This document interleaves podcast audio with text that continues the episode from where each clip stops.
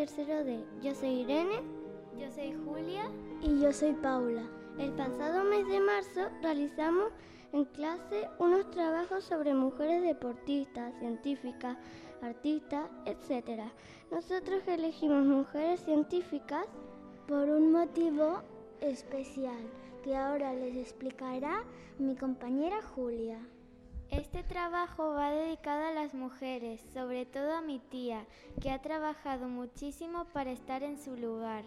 Y no solo a mi tía, sino a otras muchas mujeres que también han trabajado muy duro. Solo quería decirte, Alicia, que me siento muy orgullosa porque seas mi tía. Y por eso la he, la he elegido para este trabajo, porque es mi heroína. Alicia Pérez Hernández, bióloga molecular, 29 años.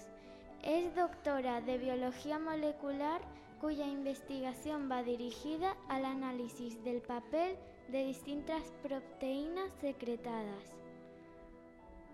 Por el hongo fitopágeno botrytis cinerea en su interacción, un hospedador y cuyos resultados permitieron diseñar nuevas estrategias de control más efectivas y más, y más comprometidas con el medio ambiente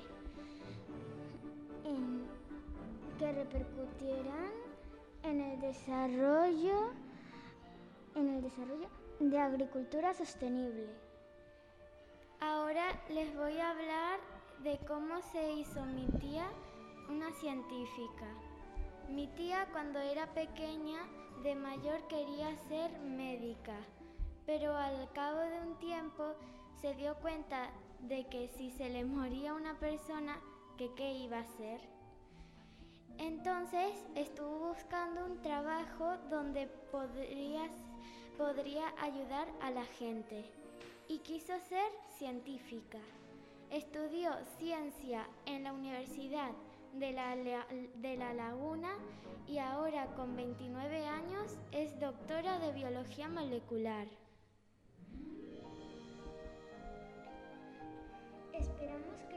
Esperamos que, les haya gustado nuestro trabajo.